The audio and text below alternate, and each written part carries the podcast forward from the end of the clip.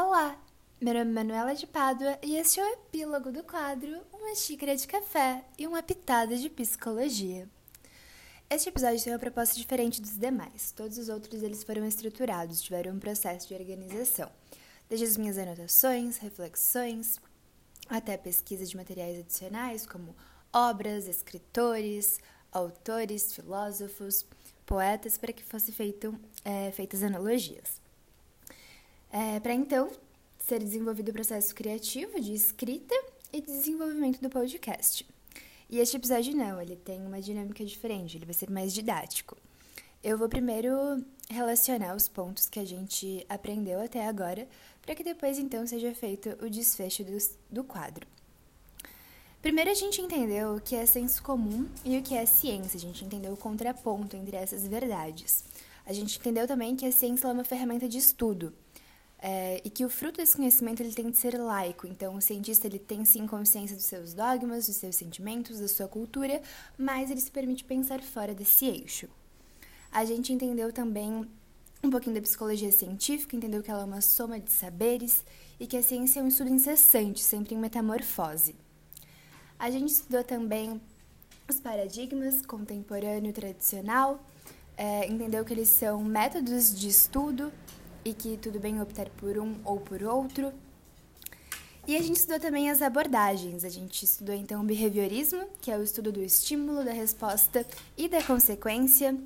Estudamos a Gestalt, com o estudo da interpretação desses estímulos, né, suas figuras e formas. Estudamos também a psicanálise e a magia do inconsciente. Os estudos de Freud me encantam, então eu sempre falo é, com muito amor deste assunto. A gente também estudou a psicologia histórico-cultural, a ideia da dialética. Estudamos a psicologia do desenvolvimento com as, com as suas teorias, né, suas diferentes teorias. Estudamos a psicologia da aprendizagem e toda essa ideia da motivação. Estudamos também a psicologia social com a ideia da interação é, do meio mesmo, né, do meio social. Recentemente estudamos também a regulamentação é, da profissão de psicólogo, entendemos que testes e pesquisas científicas na área da psicologia antecedem a regulamentação e que ela parte justamente dessa necessidade é, de conhecer e de entender comportamentos tanto individuais como coletivos. A gente também entendeu que toda a prática é, do psicólogo, seja ele aluno, professor ou um, um atuante mesmo da profissão, ele vai ser pautado então no código de ética, é, que por sua vez é pautado nos direitos humanos com o objetivo da representatividade é, de todos os sujeitos, independente da sua cor, da sua raça, do seu gênero, da sua ideologia é, então, sim, nós vamos defender o SUS, sim, nós vamos defender as ideologias de gênero, sim, nós vamos defender as minorias, nós vamos dar voz para esses povos, para essas etnias, é, para que elas possam ser escutadas, para que elas possam ser representadas. A gente também estudou as diferentes formas de, de atuação do psicólogo.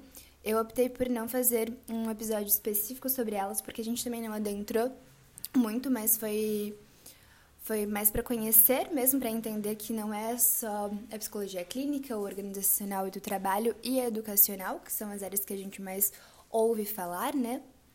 Mas a gente tem também, por exemplo, psicologia hospitalar, jurídica, saúde, social, esporte, ambiental, econômica. É, é um leque muito grande, imensurável, na verdade, de oportunidades para que a gente possa estar estudando, possa estar conhecendo e possa estar nos aperfeiçoando. É isso, a gente aprendeu muita coisa, é, conseguimos trazer para o nosso dia a dia essas reflexões, esses pontos, entender o quanto é importante estar estudando, estar aprendendo, estar trazendo essa representatividade, estar ouvindo as pessoas, os sujeitos, porque nós somos pessoas, nós temos o, o direito de ser ouvidos, é, independente da nossa etnia, independente da nossa religiosidade independente da minha opção sexual, é, independente da minha patologia, do meu transtorno. Eu sou uma pessoa e eu tenho sim que ser inserida no meio social, a informação, a educação, a saúde tem de sim ser acessível para mim, é importante também a gente entender é, que a psicologia não tem como objetivo ajustar as pessoas. Ela quer possibilitar ferramentas para que as pessoas sejam inseridas nesse contexto social. E por fim, então, eu agradeço por todo esse conhecimento, encerro esse ciclo para que outro possa ser reaberto e trago a citação é, do psicoterapeuta Carl Jung como reflexão para que a gente não perca o costume. Conheça todas as teorias, domine todas as práticas, mas, ao tocar uma alma humana, seja apenas outra alma humana.